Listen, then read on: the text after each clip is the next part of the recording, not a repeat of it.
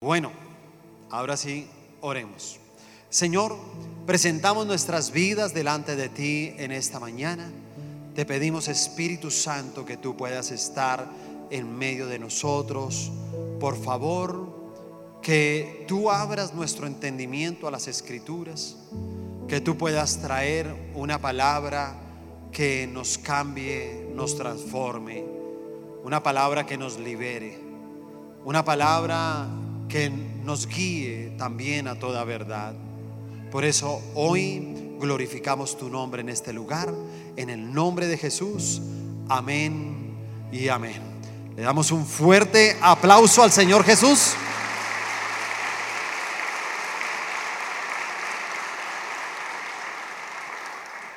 Bueno, vamos a hablar de un tema hoy que tiene como título Tiempos de poda.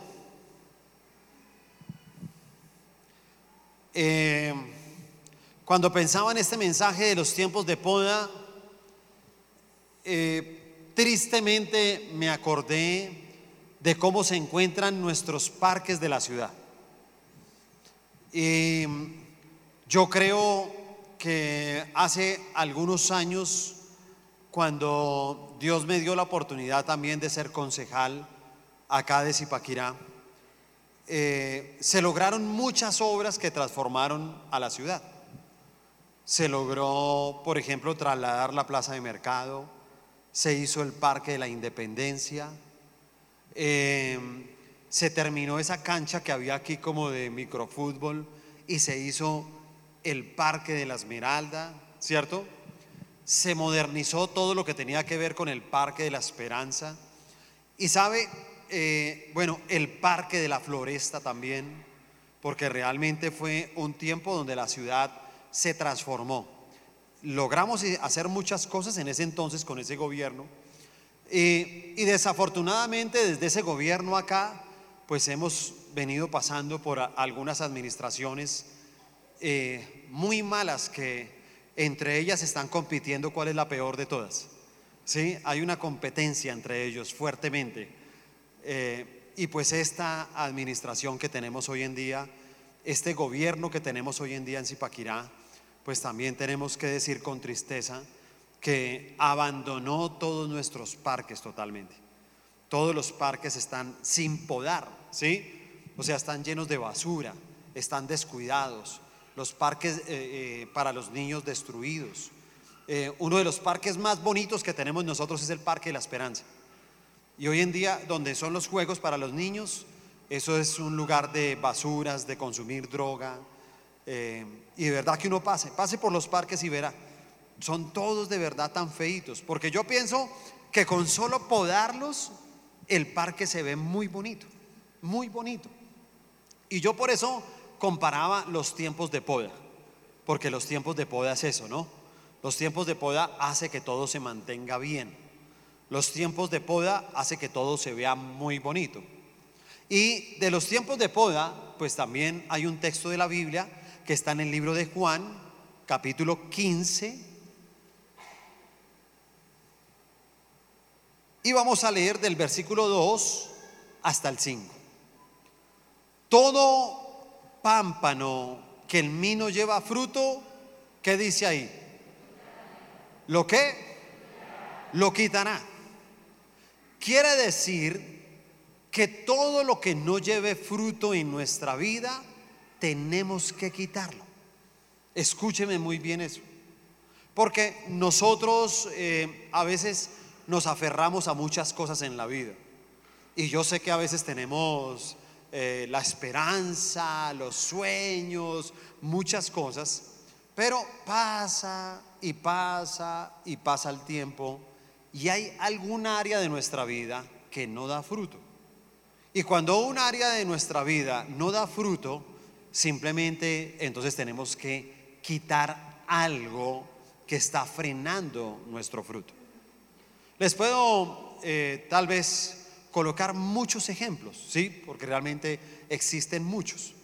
Pero hay personas que pueden en algún momento emprender un negocio, Dicen, pastor, Dios me ha dado una palabra, voy a hacer este negocio Puede uno ir al negocio, lo unge y pasan unos meses y después de seis, siete meses le dicen a uno, pastor, estoy preocupado porque el negocio no da. El negocio me está dando pérdidas. Y yo la verdad quisiera un consejo suyo. ¿Qué hago? Y yo le digo, no es un consejo mío, le voy a dar un consejo que está en la Biblia. ¿Qué dice la Biblia que toca hacerlo? ¿Qué toca hacer? ¿Sí o no? Mire, es así. Inclusive hay estudios en Cámara de Comercio que dice que cuando uno coloca un negocio, más o menos debe de darle entre 6 a 9 meses. Si el negocio en 6 a 9 meses no dio, la misma Cámara de Comercio le dice a usted y lo guía y le dice, porque tiene capacitaciones a veces que da Cámara de Comercio, y entonces Cámara de Comercio le dice, mire, lo mejor que usted puede hacer es quítelo. Mucha gente no lo hace. Y lo que va a hacer es que se va comienza a endeudar, a endeudar. Otros dicen, no, si yo le pongo unas empanaditas, de pronto el negocio se levanta. Si no estoy cerca a un colegio, yo voy a comprar una fotocopiadora y con eso me va bien. Y comienza, dice, yo le meto otras cositas. Y realmente un negocio cuando no da, no da. ¿Y qué toca hacer? Quitarlo. Hay que quitarlo. Hay que tomar buenas decisiones a tiempo. Si no tomamos buenas decisiones a tiempo, el día de mañana vamos a estar muy endeudados. Y eso es lo que realmente uno escucha una y otra vez. De personas que dicen, mira, yo me metí en este negocio, comencé a endeudarme, a endeudarme, a endeudarme y la verdad en este momento no, tengo unas deudas terribles que yo la verdad no sé cómo voy a pagarlas. ¿Pero por qué es? Porque no tomó decisiones a tiempo. Y asimismo dice esta palabra, y todo aquel que lleva fruto, ¿qué dice? Lo limpiará para qué? Entonces, todo lo que no lleva fruto, ¿qué toca hacer? Quitarlo. ¿Y lo que lleva fruto que toca hacer? Limpiarlo. Escúcheme muy bien. Porque Dios nos da algunas cosas en nuestra vida y eso que Dios nos da en la vida comienza a dar fruto. Pero aún dando fruto es necesario pasar por unos tiempos de poda. Se hace necesario. Y por eso el versículo 3 dice, ya vosotros estáis limpios por la palabra que os he hablado. Permaneced en mí y yo en vosotros. Como el pámpano no puede llevar fruto por sí mismo si no permanece en la vid, así tampoco vosotros si no permanecéis en mí.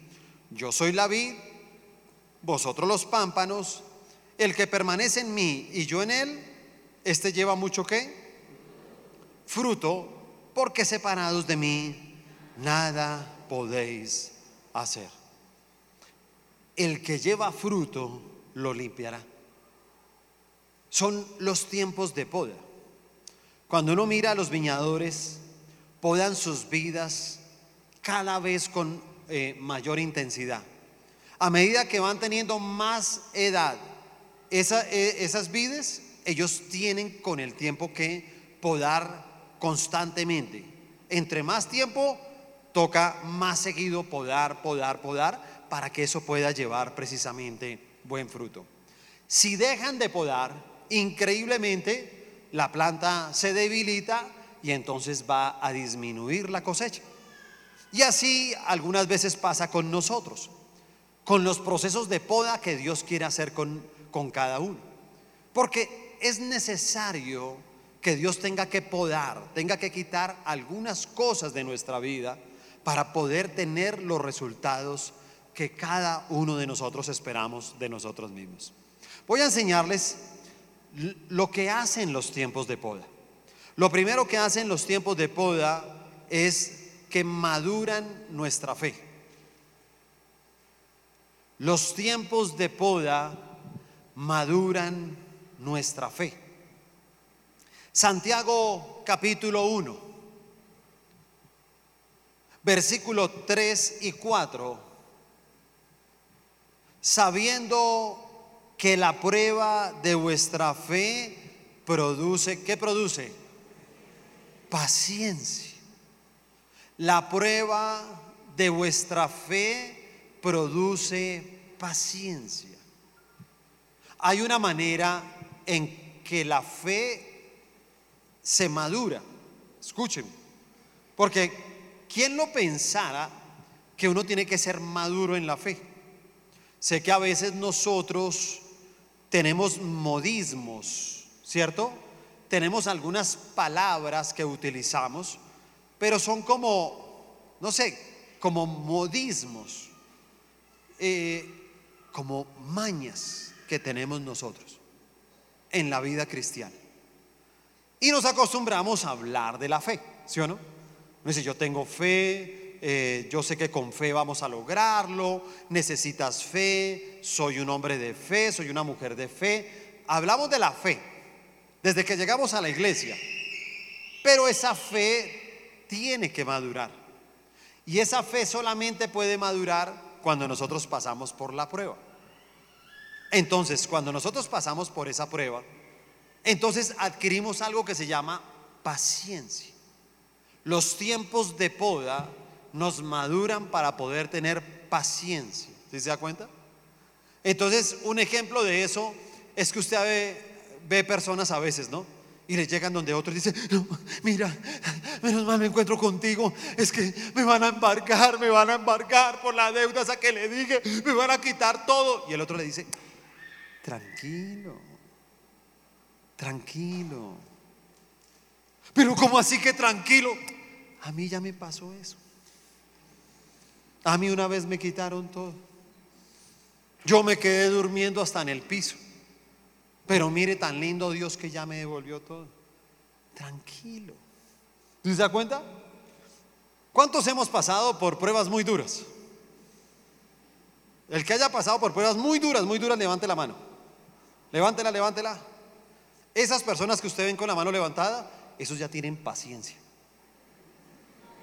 Sí, claro. Esos ya tienen paciencia. Esos ya no se alborotan, no se desesperan, ¿sí me entiende? Ellos ya no, ¿sí? no, tranquilo, tranquilo. ¿Se da cuenta? Porque es que uno ya pasó por una prueba muy grande, ¿sí? Uno ya pasó por ese momento y la prueba te maduró te maduró. Para mí, la fe, ah bueno, dice acá el versículo 4, mas tenga la paciencia su obra completa, para que seáis perfectos y cabales sin que os falte cosa alguna. ¿Sabe qué hacen esos tiempos de prueba? Te llevan a una vida de perfección.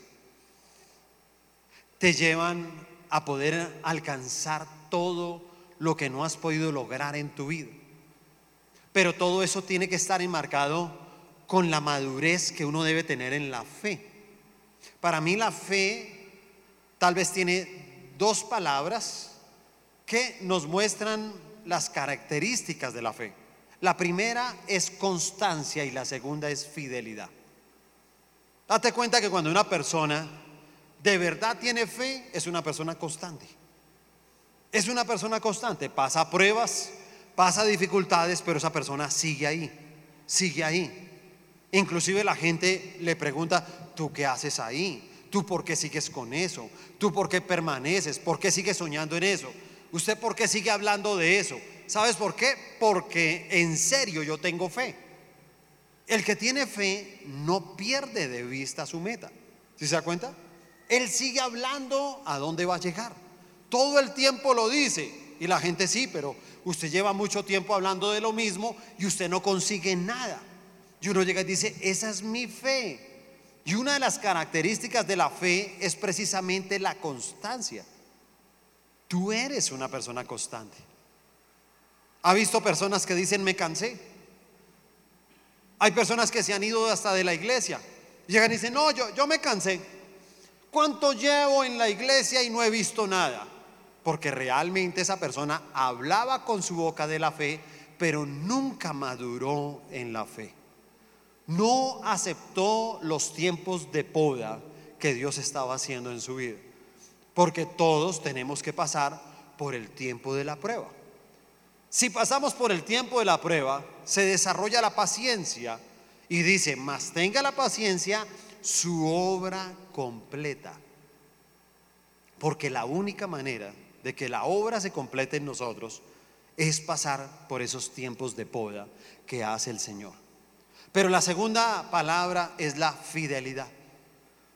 Y date cuenta que una persona que es madura en la fe es fiel a sus principios y a sus valores. Así de sencillo. Escúchame, es fiel. O sea, las circunstancias no pueden cambiar tu fe. Las circunstancias no pueden cambiar tus principios. Las circunstancias no pueden cambiar tus valores.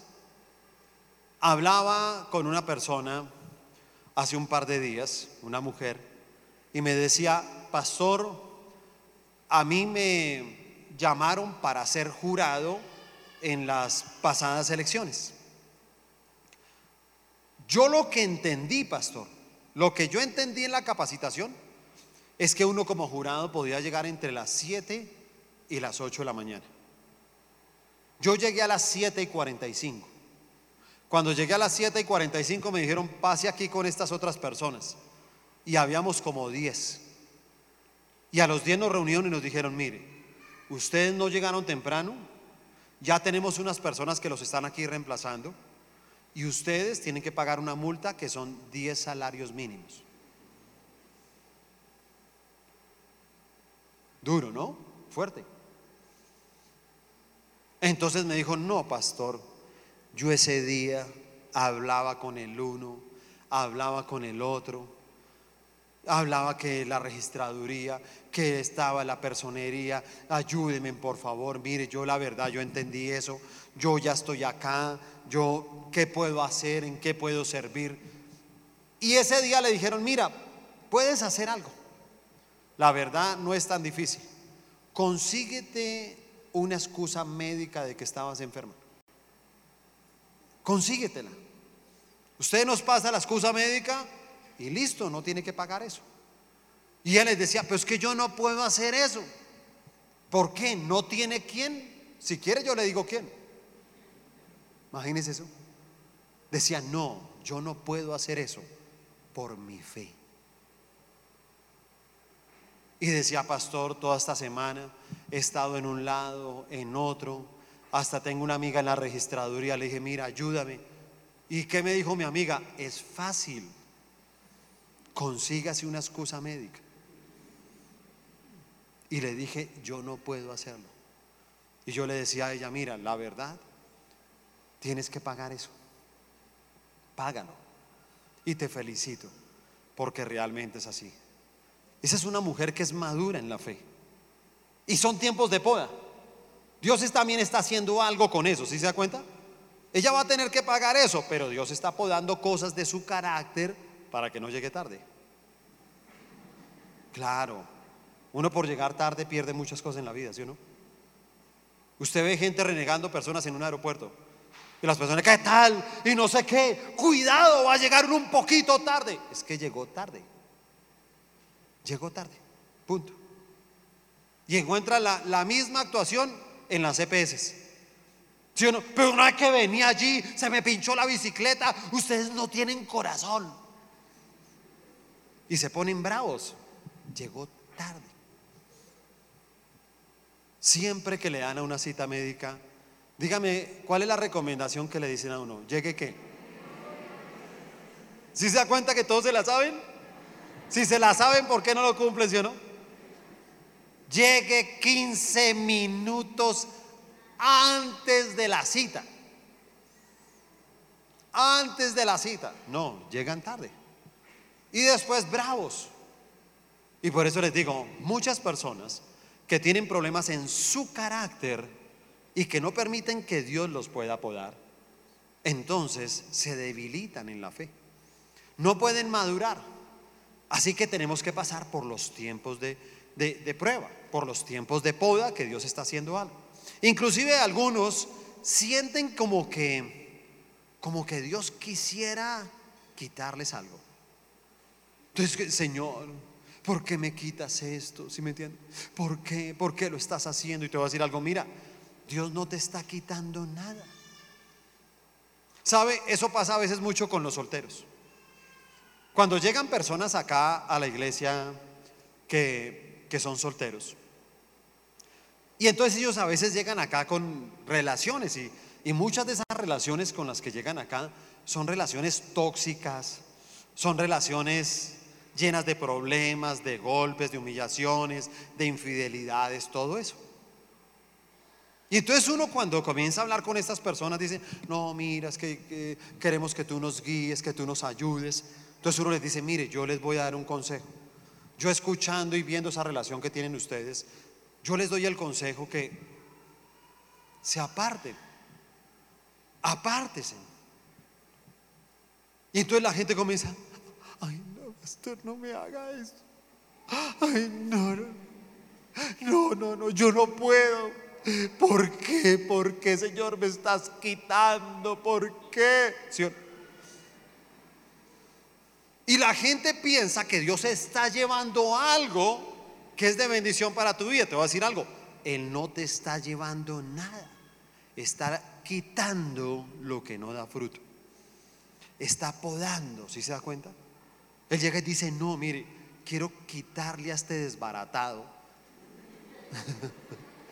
para traerle un hombre maravilloso que la va a amar, la va a cuidar. Y cuando se case, le va a dar una ofrenda de amor. Nunca se me olvida. Los hombres sufren cada vez que yo me acuerdo de eso, ¿sí o no? Pero es así, ¿o no? Y date cuenta que a veces pensamos eso. No, mira, el Señor me está quitando algo. No te está quitando nada te está podando para que puedas llevar más fruto. ¿Sí te das cuenta? Te está podando para que puedas tener una bendición mayor. Dice el Salmo 66, versículo 10 y 12. Porque tú nos probaste, oh Dios. Nos ensayaste como se afina la plata. Nos metiste en la red. Pusiste sobre nuestros lomos eh, eh, pesada carga hiciste cabalgar hombres sobre nuestra cabeza, pasamos por el fuego y por el agua y nos sacaste a dónde? ¿Nos sacó a dónde? ¿Sí se da cuenta? Pero antes de que nos saquen abundancia, Él tiene que podar. Antes de la abundancia viene la prueba. Antes de la abundancia viene el ensayo. Antes de que venga la abundancia, entonces nos mete en la red. Antes de que venga la abundancia, pone sobre nuestros lomos una carga pesada. Pasaremos por el fuego y por el agua, ¿sí se da cuenta? Pero después vendrán los tiempos de qué? De abundancia. Y escúchame, tiempos de abundancia no es solamente lo material. No, es donde abunda el amor, es donde abunda la paz, es donde abunda el perdón, es donde abundan los principios, los valores, abundan, si te das cuenta? Eres una persona madura precisamente en la fe. Mira, cuando vengan esas presiones así sobre nuestra fe, esas presiones que uno llega y dice, mira, mi fe está llegando como al límite. Nosotros tenemos que reconocer algunas cosas importantes sobre la poda. Lo primero que tenemos que reconocer es que no todas las experiencias dolorosas son consecuencias de la poda. No todo es de esa manera. No todo lo que está pasando es culpa o lo permite Dios, sino no, es culpa nuestra. Estamos permitiendo algo. ¿Sí? Dios tiene que quitar algo de nuestra vida y ese algo se llama pecado. Muchos de los dolores por los que nosotros pasamos es por causa de un pecado. Es así de sencillo. No todos los dolores, ¿cierto? Son las podas de Dios. No. Hay dolores que son causados porque nosotros tenemos que quitar algo que no lleva fruto. Un ejemplo de eso es simplemente entender, y soy un convencido que muchos, sí, hoy en día que estamos en tiempos de elecciones, realmente es muy fácil engañar a los que viven con necesidad. Casi siempre en la política hay que engañar a la gente que tiene necesidad. Hay que engañarlos a ellos. La mejor manera de engañar a los que tienen necesidad es prometerles cosas, pero son cosas que no van a suceder. En dos años estaremos en elecciones de alcalde y entonces uno dirá, listo, ahí está nuestro candidato, Felipe Vanegas, y Felipe dice que va a hacer un puente por encima de Zipaquirá. Empieza en el retén y sale a Cogua, pero el puente va a pasar por encima así de toda la ciudad. Algunos se ríen, pero hay otros que dicen que un tren va por entre las selvas, ¿sí me entiende? Hay gente que es así. Y le voy a decir algo, el que promete el tren por la selva y el que promete el puente por encima de Zipaquirá, ambos están mintiendo, porque eso no se puede hacer. Honestamente, económicamente, no se puede hacer. No hay cómo hacerlo. Pero si a alguien le conviene, pues dice, sí, sí, por Felipe Vanegas, el puente por encima de Zipaquira. Claro.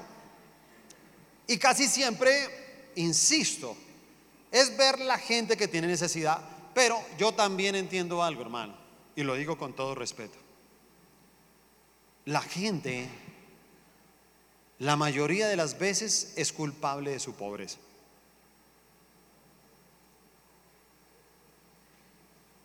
Un pobre no lleva fruto, y le voy a decir algo, no lleva fruto por culpa del Estado, no, no lleva fruto por culpa de él. Voy a poner solamente dos ejemplos. Los dos ejemplos son dos gremios. Todo el gremio que trabaja en construcción y el gremio de los agricultores. Le voy a decir algo, ¿cuál es el día favorito de esos dos gremios? ¿Qué día? Ah, saben, ¿no? El sábado. ¿Por qué es el día favorito de esos dos gremios? Porque a ese gremio le pagan siempre qué días? Los sábados. Si usted ve alguna de las construcciones que están haciendo aquí de edificios en Zipaquirá, yo lo invito un sábado por la tarde a que mire cualquier tienda que quede cerca a esa construcción.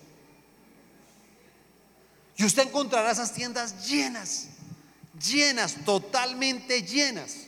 No se consiguen tiendas alrededor que estén vacías.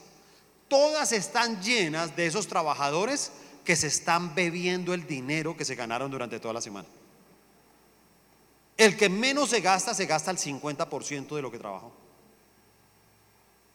Sin embargo, ese tipo y ese gremio llega y dice que es que el Estado el Estado no le da para uno, para los hijos, a que estudien. Y el Estado no me da casa. Y el Estado es tan. Y ahorita viene uno y ese me va a regalar. Vas a seguir siendo pobre tu vida. Así te regalen todo. Así te regalen todo. Porque la pobreza no está en el Estado. La pobreza está en ti. Tú tienes que quitar un pecado. ¿Sí te das cuenta? Hay gente que llega y dice, ay, uno llega a la iglesia y uno progresa. Pues claro, ¿cómo no va a progresar? ¿No es que ya no se toma la plata? Pues, cualquiera progresa, ¿sí se da cuenta? Desde que estoy en la iglesia, ay, estoy pagando las deudas. Pues claro, no es que antes se tomaba todo, se fumaba todo, ¿sí o no? Desperdiciaba todo. Pues ahora Dios te ha ido podando. Ahora el dinero rinde. ¿Sí se da cuenta? Ahora sales de la pobreza. Ahora estás llevando fruto, pero aún llevando fruto, Dios tiene que podar. Dios tiene que limpiar para que tú puedas llevar más fruto. Lo otro importante de esos tiempos de la poda es que el dolor Tal vez se produce ahora, pero la respuesta es después. ¿Sí o no? A veces cuando todo se poda no se ve tan bonito. ¿Se ha visto? A veces cuando podan un árbol, el árbol no se ve tan bonito. Cuando podan el pasto, no se ve tan bonito. Pero déjelo pasar unos días y el árbol y el césped se ponen muy bonitos. Porque en el tiempo de la poda tal vez no es tan bonito lo que estamos viviendo. Pero hacia el futuro, todo va a dar fruto en tu vida. ¿Cuántos dicen amén?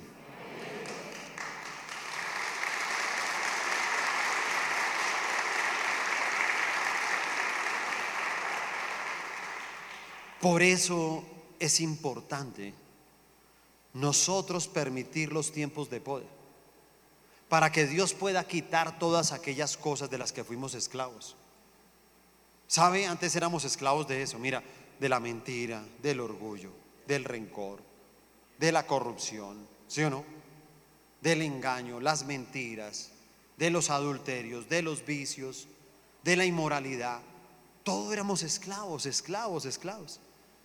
Y mira que cuando uno quita precisamente eso, que no lleva fruto, porque ninguna de esas cosas puede llevar fruto. Si te das cuenta, ninguna lleva fruto, ninguna. Por eso uno es como estancado. Pero cuando quitas lo que no lleva fruto, entonces por fin puedes tú avanzar. Lo segundo, los tiempos de poda llegan a los que usted más ama.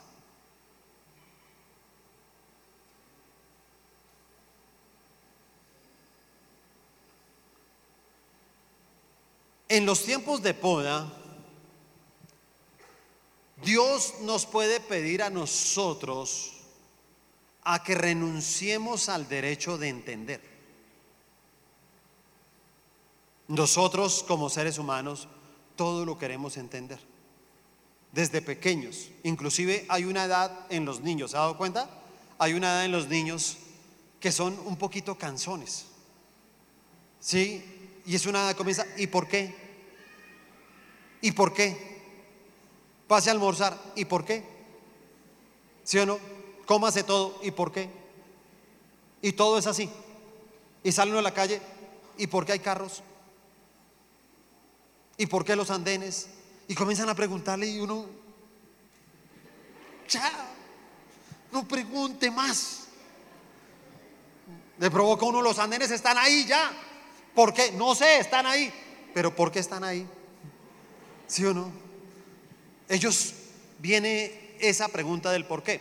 Y en los tiempos de poda, a veces Dios nos va a exigir que nosotros renunciemos al derecho de entender.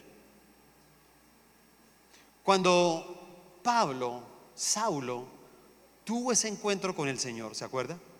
Él decía, ¿quién eres tú? Pero también hacía otra pregunta, él decía, ¿qué quieres que yo haga? Y lo único que le contestó Jesús le dijo, nada, levántese, vaya a esta ciudad, allá le van a decir qué toca hacer. ¿Sabe qué estaba haciendo Dios? Estaba podando, estaba quitando cosas en Pablo, en su vida. Pero también le estaba diciendo, mire, la verdad no pregunte nada, no tiene que entender nada. Usted vaya hasta cierto lugar y punto. Y cuando llegó a cierto lugar, entonces también Dios le habló a Ananías, ¿cierto? Y le dijo, Ananías, tú vas a orar y vas a enseñarle a Pablo. Y decía, pero Señor, ¿cómo así que yo voy a enseñarle al que es el perseguidor de los cristianos? ¿Qué le respondió Jesús? Mire, usted no se meta. Este es un escogido mío. Usted haga lo que yo le digo. Porque muchas veces nosotros tenemos que entender que tenemos es que obedecer y en la obediencia siempre hay bendición. No siempre tenemos que entender. ¿Sí se da cuenta? No siempre. Y cuando entramos en ese mundo que queremos entender, sufrimos. Sufrimos, así como el que le digo yo de los solteros, ¿sí o no? Que uno le dice a los solteros, mira, por favor, esa relación no te conviene, deja esa relación y comienza. No. ¿Por qué? Y hasta se les va la voz porque ¿Por qué? Se les va la voz. ¿Cómo será el trauma que se les va la Y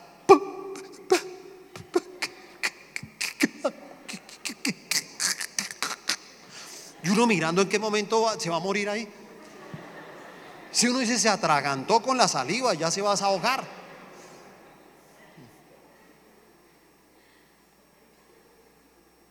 Y todas esas personas siempre le dicen lo mismo, no entiendo, no entiendo. Porque a veces Dios va a podar a las personas que más amas. Muchos hemos tenido que predicar el Evangelio, hermano, tristemente, viendo cómo nuestra familia es nuestro peor enemigo. Uno llega y dice, óigame, la familia nunca se opuso tanto. Cuando yo estaba en una discoteca, cuando tenía un amante, cuando todo eso, la familia nunca me dijo nada. Ahora que estoy en una iglesia, todo el tiempo que qué hace allá, que no sea bobo, que tal cosa, te atacan. Sí, increíblemente. ¿Por qué?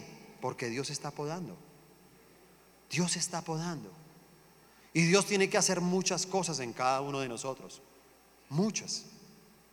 Si tú miras esa historia, por ejemplo, de Abraham con su hijo. Entonces, Abraham siempre quiso tener un hijo. Dios le concedió tener ese hijo. Y Abraham estaba feliz con su hijo. Y un día simplemente Dios llega y le dice a Abraham, Abraham, toma a tu Isaac.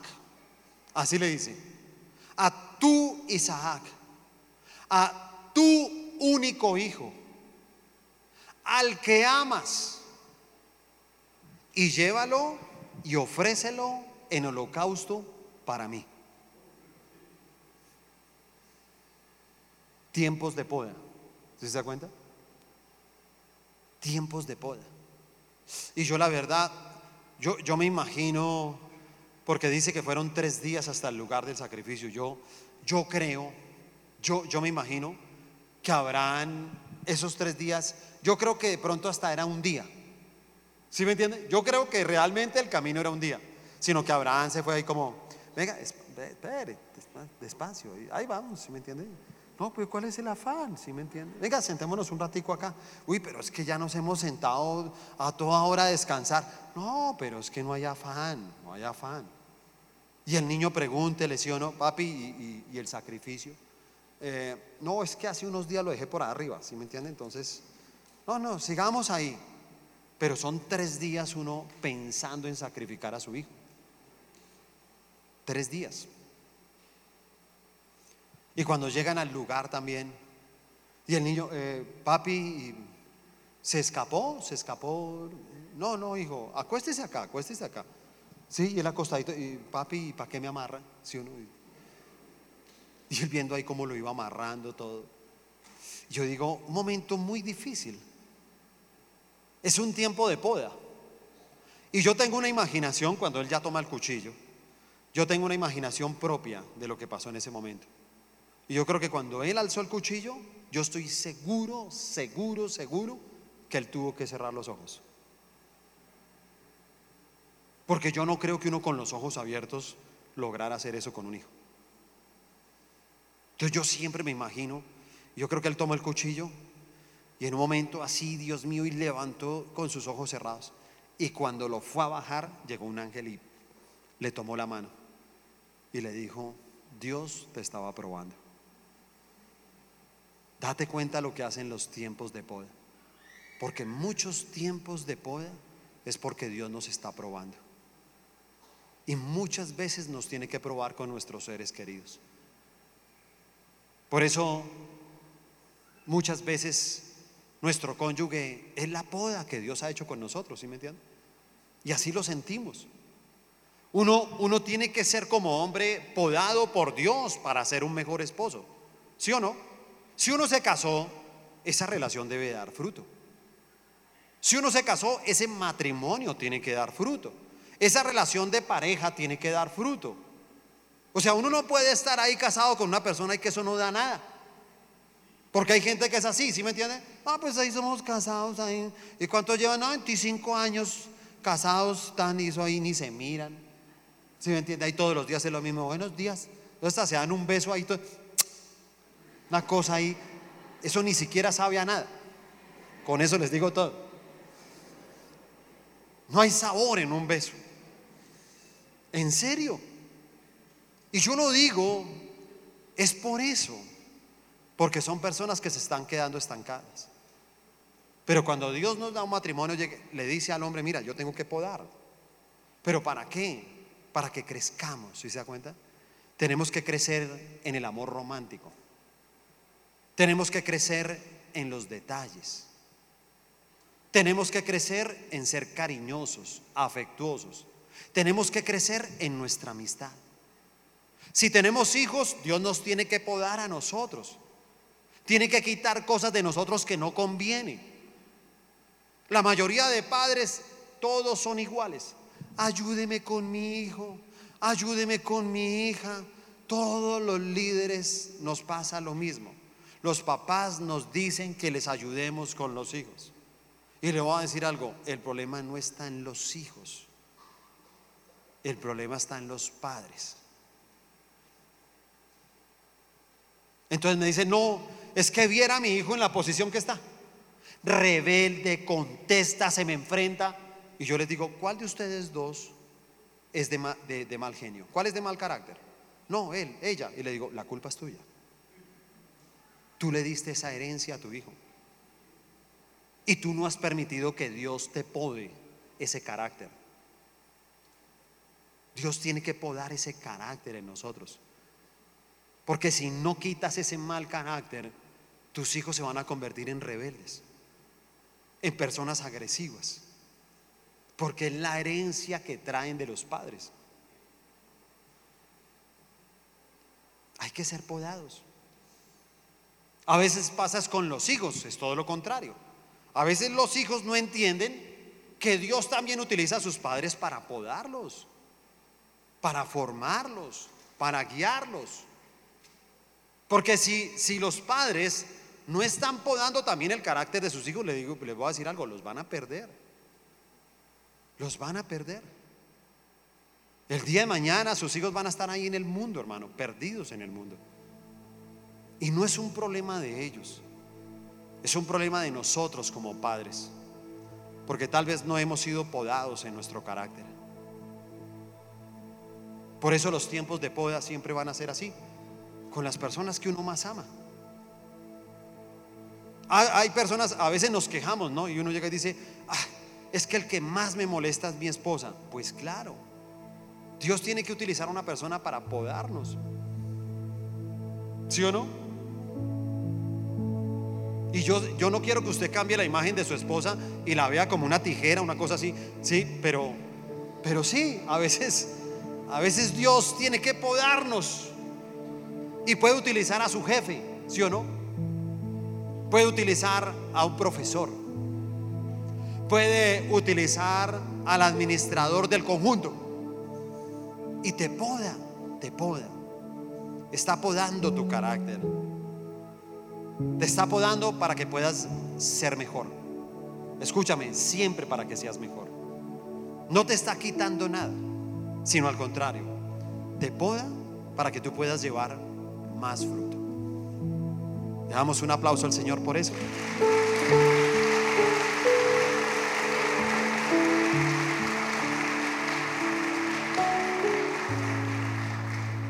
Y por último, lo tercero, en los tiempos de poda toca lo material. Tres cosas. Los tiempos de poda, número uno, nos maduran en la fe. ¿Cierto? Número dos, los tiempos de poder, hermano, pueden tocar a las personas que más amas. Pero número tres, en los tiempos de poda, Dios también puede tocar las cosas materiales. Resumiéndolo en otras palabras, hermano, es ese amor que tienen muchas personas por lo material, por sus posesiones.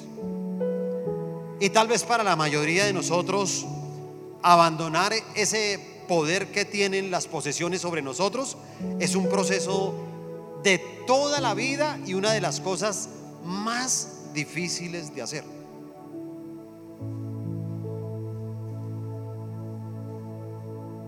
Y quiero decirles algo, la manera en que uno puede llevar mucho fruto es cuando uno puede ser podado también en la parte financiera, en la parte material. Cuando uno le entrega precisamente sus posesiones a Dios. Cuando uno no, no se apodera de ellas, sino que uno sabe que Él es el dueño de eso. Mira, hay una palabra en el libro de Marcos, capítulo 10. Versículo 17 al 22. Al salir él para seguir su camino, vino uno corriendo e hincando la rodilla delante de él le preguntó, Maestro bueno, ¿qué haré para heredar la vida eterna? Jesús le dijo, ¿por qué me llamas bueno? Ninguno hay bueno sino solo uno, Dios.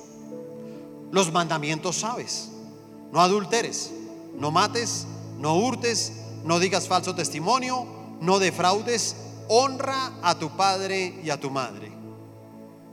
Él entonces respondiendo le dijo, Maestro, todo esto lo he guardado desde mi juventud. Y en este versículo 21 viene lo más valioso de esta historia.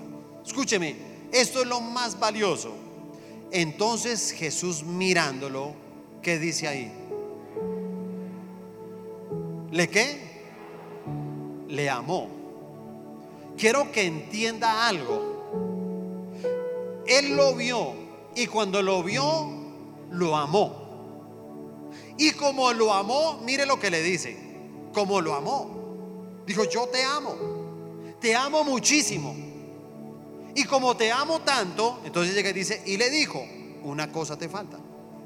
Anda, vende todo lo que tienes y dalo a los pobres y tendrás tesoro en el cielo y ven y sígueme tomando tu cruz. Pero él afligido por esta palabra se fue triste porque tenía muchas posesiones.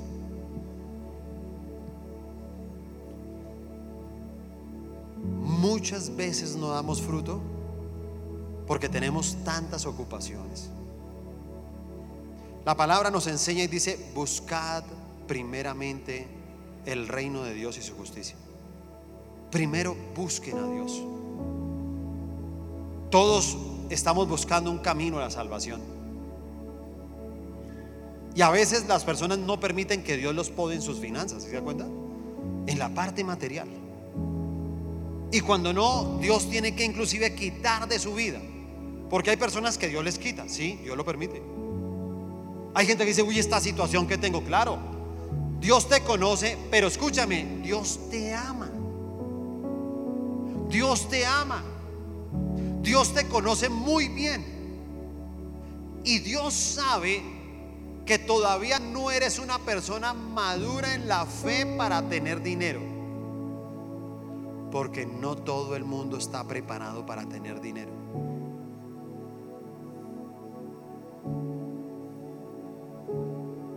En la iglesia yo he visto tantos ejemplos, hermana. Yo he visto personas acá llegar con los zapatos rotos, hermano.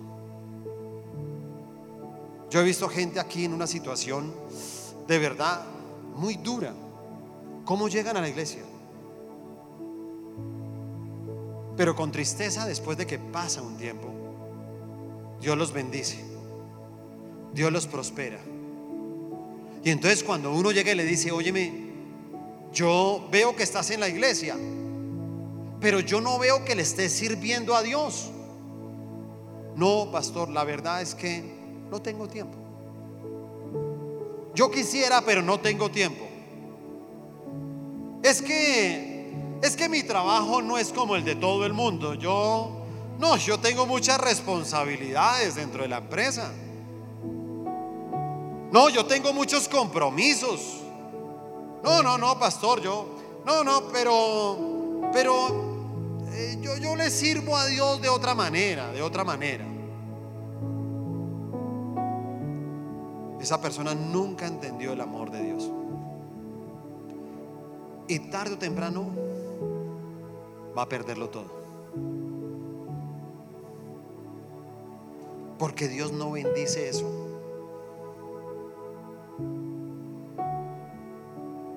Tal vez por un tiempo puedas disfrutar de eso.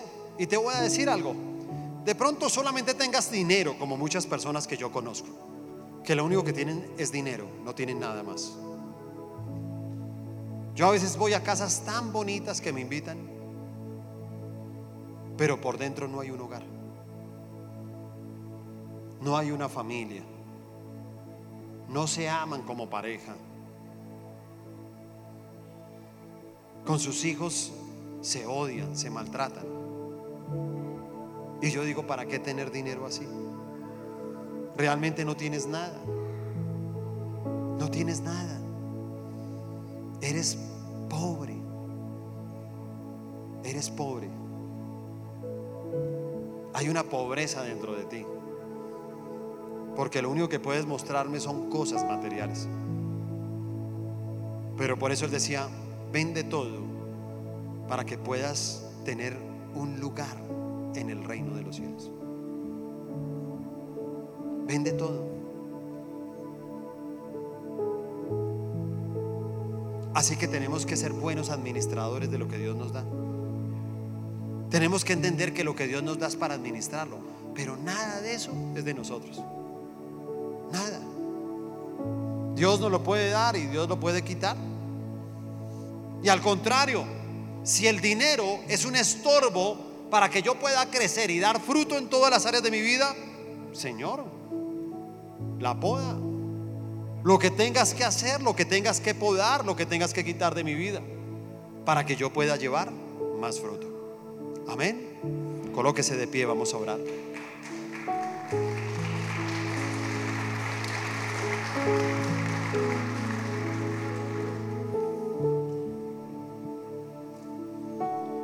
Mira, hay algo que nunca me voy a cansar de enseñar. Hay cosas que son repetitivas en la iglesia una, otra, otra, otra y otra vez. Y siempre lo vamos a seguir haciendo. Y yo no sé cuántos de los que estamos aquí nos gustaría vivir muy bien. ¿Cuántos? Levanten la mano. ¿Sí o no? Pero yo siempre tengo una teoría. Para vivir como nadie, primero hay que vivir como nadie. Y cuando enseño eso me dicen, pastor, yo no entiendo nada. Luego no es lo mismo y le digo, no es lo mismo. ¿Sí o no? Porque usted a veces pasa por algunos conjuntos, por algunas casas, ¿cierto? Usted dice, ay, qué conjunto tan bonito. Y entonces uno dice, uy, esa gente vive como nadie. Tú puedes vivir como nadie, pero antes tienes que vivir como nadie. Y vuelve el mismo conflicto, ¿cómo así? Y le digo, claro, primero hay que entender que Dios tiene un orden en la vida. Y yo le digo a la gente, no te endeudes, no vivas de la deuda. Porque si tú llegas a vivir de la deuda, entonces no vas a poder llevar más fruto. El que se endeuda paga toda su vida. ¿Se da cuenta? Toda su vida se dará cuenta que es, se endeuda, paga, se endeuda, paga, se endeuda, paga. ¿Y sabe cómo muere? Endeudado. Endeudado. Así muere. Pero yo digo, mira, realmente el camino de la prosperidad es ahorra, paga, ahorra, compra, ahorra, compra. Entonces, ¿qué quiere decir? Que hay personas que no están dispuestas a vivir de esa manera, ¿no? Entonces a veces uno dice, oye, ¿y dónde vives? Eh, no, yo vivo en tal barrio en una pieza. Uy, ¿ustedes cinco viven en una pieza? ¿En ese barrio? Sí. Sí, ahí vivimos. Pero no tengo deudas. Y por ahora yo puedo pagar esa piecita, pero me queda una platica que estoy ahorrando. Y apenas pueda con ese ahorro, me voy a vivir a un sitio mejor. Apenas pueda, pero estoy ahorrando. Por ahora los cinco estamos en ese barrio y en esa pieza. Por ahora. Entonces hay otros que no. Ellos dicen, no, uno no se merece vivir de esa manera tan denigrante. Nos merecemos cosas mejores. Entonces se van a lugares que no pueden pagar. Y a todas les cobran el arriendo. A todas sufren humillaciones. A todas se están endeudando para pagar, pagar y pagar. Y después se endeudan para pagar otras deudas, que es lo peor todavía que puede cometer un ser humano. Porque algunos llegan y dicen, tengo 10 deudas, voy a pedir un préstamo al banco, pago las 10 y me quedo con una. Qué inteligente que soy. Ay.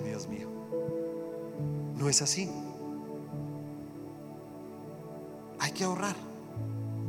Cuando tenga unos ahorritos, usted se compra su primer carro. Y la gente llega y le dice, uy hermano, no, ese carro es suyo. Sí, ese es mi carro. No, hermano. Pero quien compra un carro de esos, hermano, eso está todo podrido, eso está vuelto nada. No me alcanzaba para más.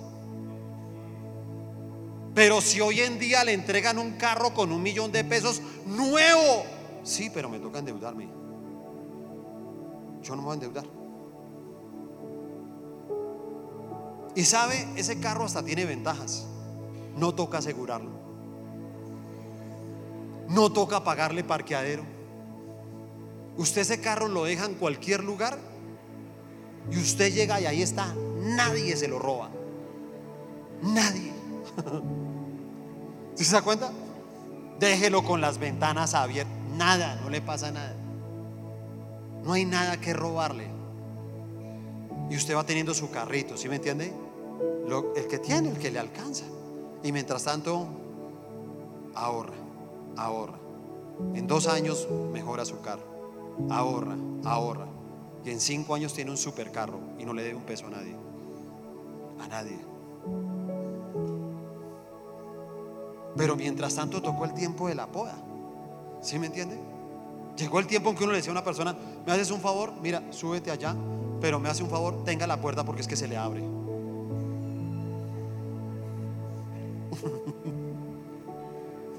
Así es, ¿sí me entiende? Y llega uno a la casa y uno en la casa, mire, me hace un favor hermano, si ves a cabulla, amárrela ahí porque se dañó la chapa. Yo puse una puntilla ahí y amarro una cabulla ahí para que no se menten los ladrones por la noche. Así funciona. Porque es el tiempo de la poda que nos está madurando. ¿Se da cuenta? Pero hacia el futuro vas a tener mucha bendición. Le damos un aplauso al Señor por eso.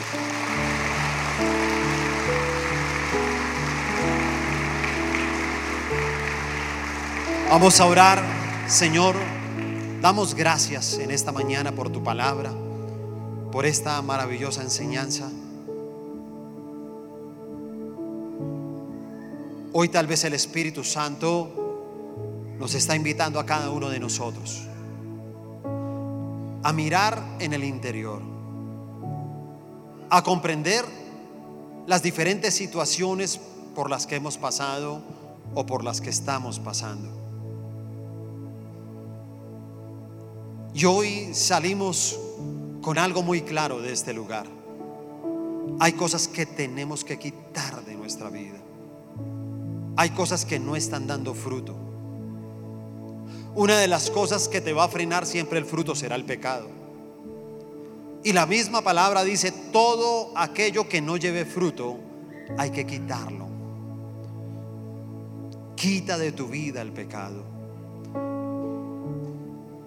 Quita de tu vida la esclavitud a un vicio, la esclavitud a un mal carácter, al orgullo, a la pereza.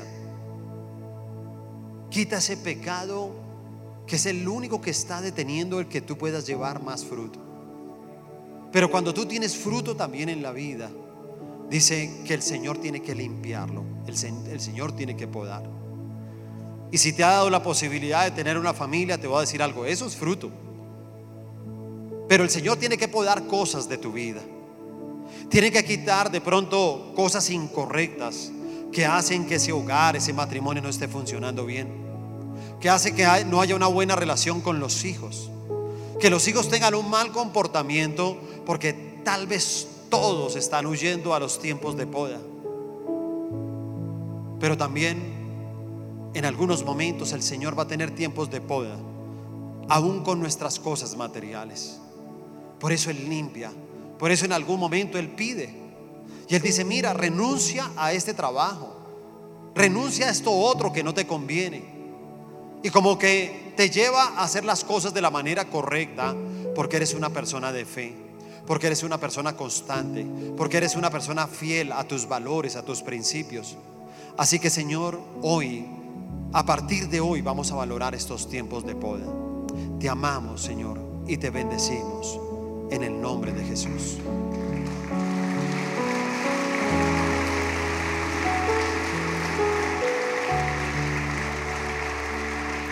Quisiera saber si hay personas que nos acompañen hoy por primera vez, puede levantar su mano. Si usted nunca antes había venido, tenga su manito levantada, por favor, déjeme saberlo. Y voy a pedirles un favor a ustedes que tienen la mano levantada. Pueden venir un momento acá y hacemos una oración antes de retirarnos. Vengan, vengan acá.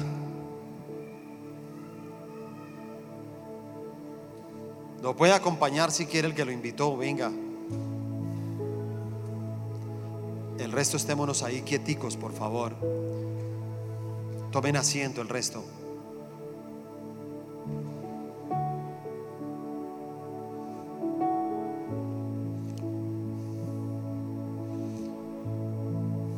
Bueno, bienvenidos. Qué bueno tenerles en este lugar. Y quisiera que juntos hiciéramos una oración en esta mañana. Lo invito a que por favor coloque su mano en su corazón cierre sus ojos y repita conmigo esta oración. Usted lo va a hacer fuertemente. Diga, Señor Jesús, por mucho tiempo estuve lejos de ti. Sé que soy pecador.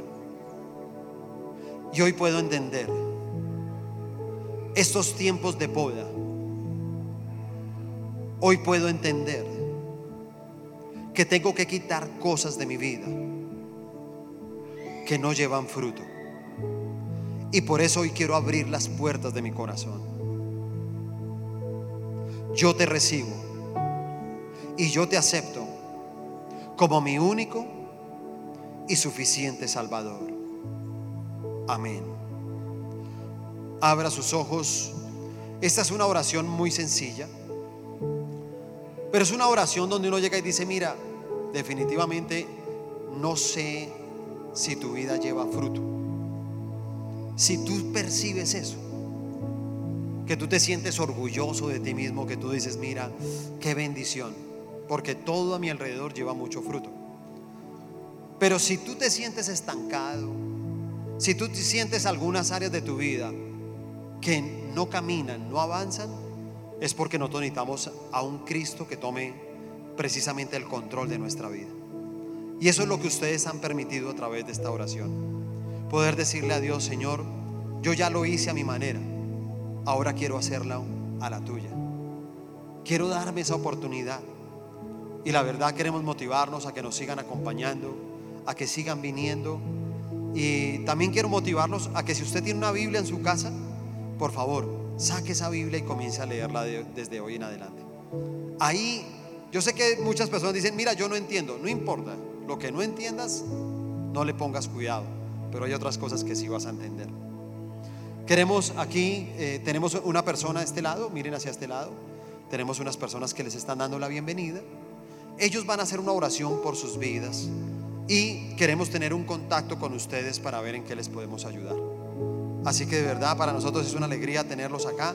Bienvenidos. Las personas que los invitaron los van a esperar acá y por favor no vuelva a su lugar, sino siga con ellos. Démosles otro fuerte aplauso de bienvenida. Siga por acá, por favor. Bienvenidos.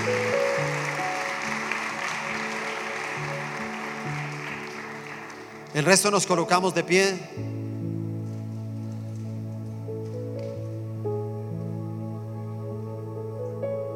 Y salimos de verdad felices por los tiempos de poder. Mire, mi última recomendación es la siguiente. Cuando vengan los tiempos de poda a su vida, usted tiene solamente dos actitudes que puede tomar. La primera actitud es quejarse o alejarse o rebelarse. O tiene la segunda actitud, que usted dice, mira, este es un tiempo de poda, pero yo voy a colocar los ojos en el premio. Ponga los ojos en el premio. Amén. Dios los bendiga, Dios los guarde mucho.